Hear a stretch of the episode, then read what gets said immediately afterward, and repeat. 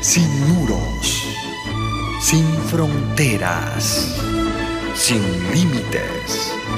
Radio Mundial Adventista, más que una radio, sembramos esperanza. Proverbios 14, verso 1.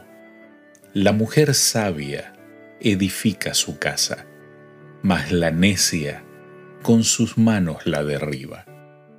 Ninguna casa puede ser fuerte a menos que sea manejada por una mujer sabia y diligente.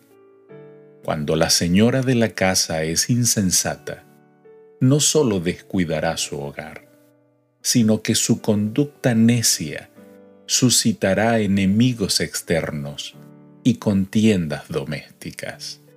Verso 3 y 5.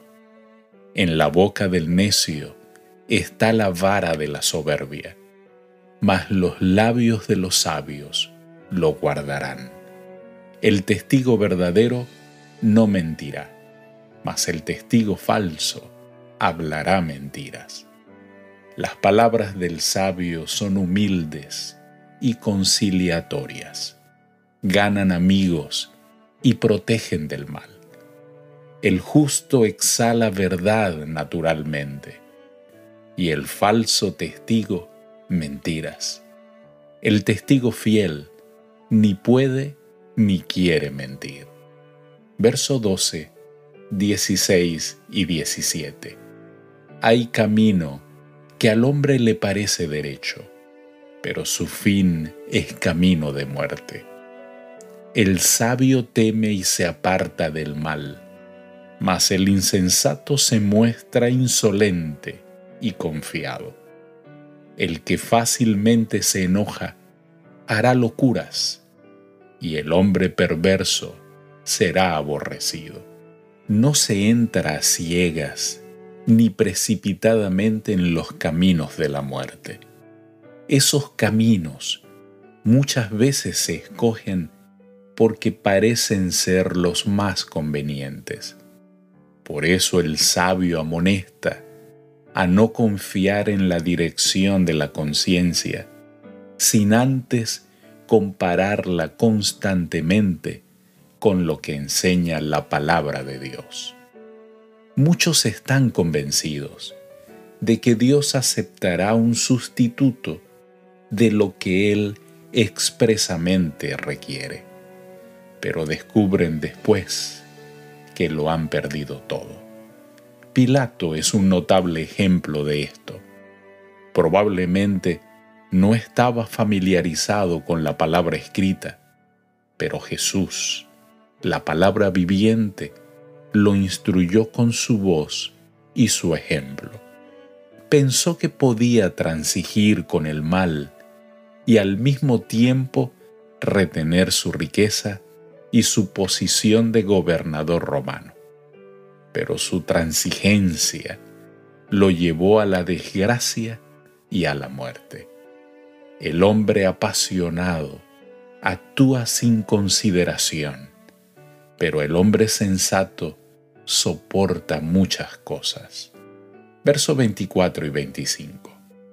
Las riquezas de los sabios son su corona, pero la insensatez de los necios es infatuación. El testigo verdadero libra las almas, mas el engañoso hablará mentiras. Sin duda, se hace referencia aquí a algo más que riquezas materiales, porque a menudo los sabios son relativamente pobres.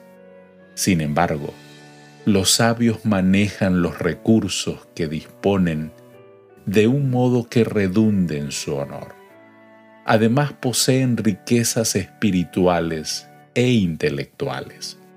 Cuando a causa de las falsas acusaciones hay vidas en peligro, el valiente testimonio de un testigo honrado puede salvarlas. Cuando se acepta sin mayor investigación la prueba presentada por mentirosos, todo el sistema de justicia deja de ser digno de confianza. Verso 29. El que tarda en airarse es grande en entendimiento, mas el que es impaciente de espíritu enaltece la necedad.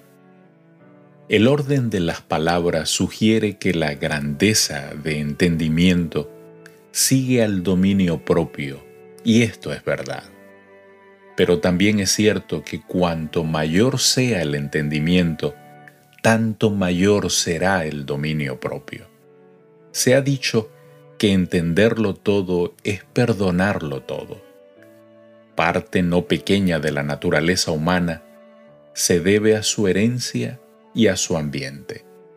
Cuando comprendemos los factores que han contribuido a la falta de confiabilidad o al mal genio de alguien, se aminora nuestra indignación. No quiere decir que el ambiente determine el carácter de la persona y que por eso el pecado tenga excusa. Pero sin duda la herencia y el ambiente muchas veces significan grandes desventajas para el desarrollo simétrico del carácter. El que es de genio irascible manifiesta públicamente su necedad, revela su falta de entendimiento y de dominio propio, dos de las características notorias del necio. El hombre más sabio se aleja de la sabiduría cuando pierde la paciencia y en un momento se transforma en necio. Querido Dios, que de ti podamos recibir la sabiduría para vivir nuestros días en rectitud y bendición. Te lo pedimos en el nombre de Jesús. Amén. Dios te bendiga.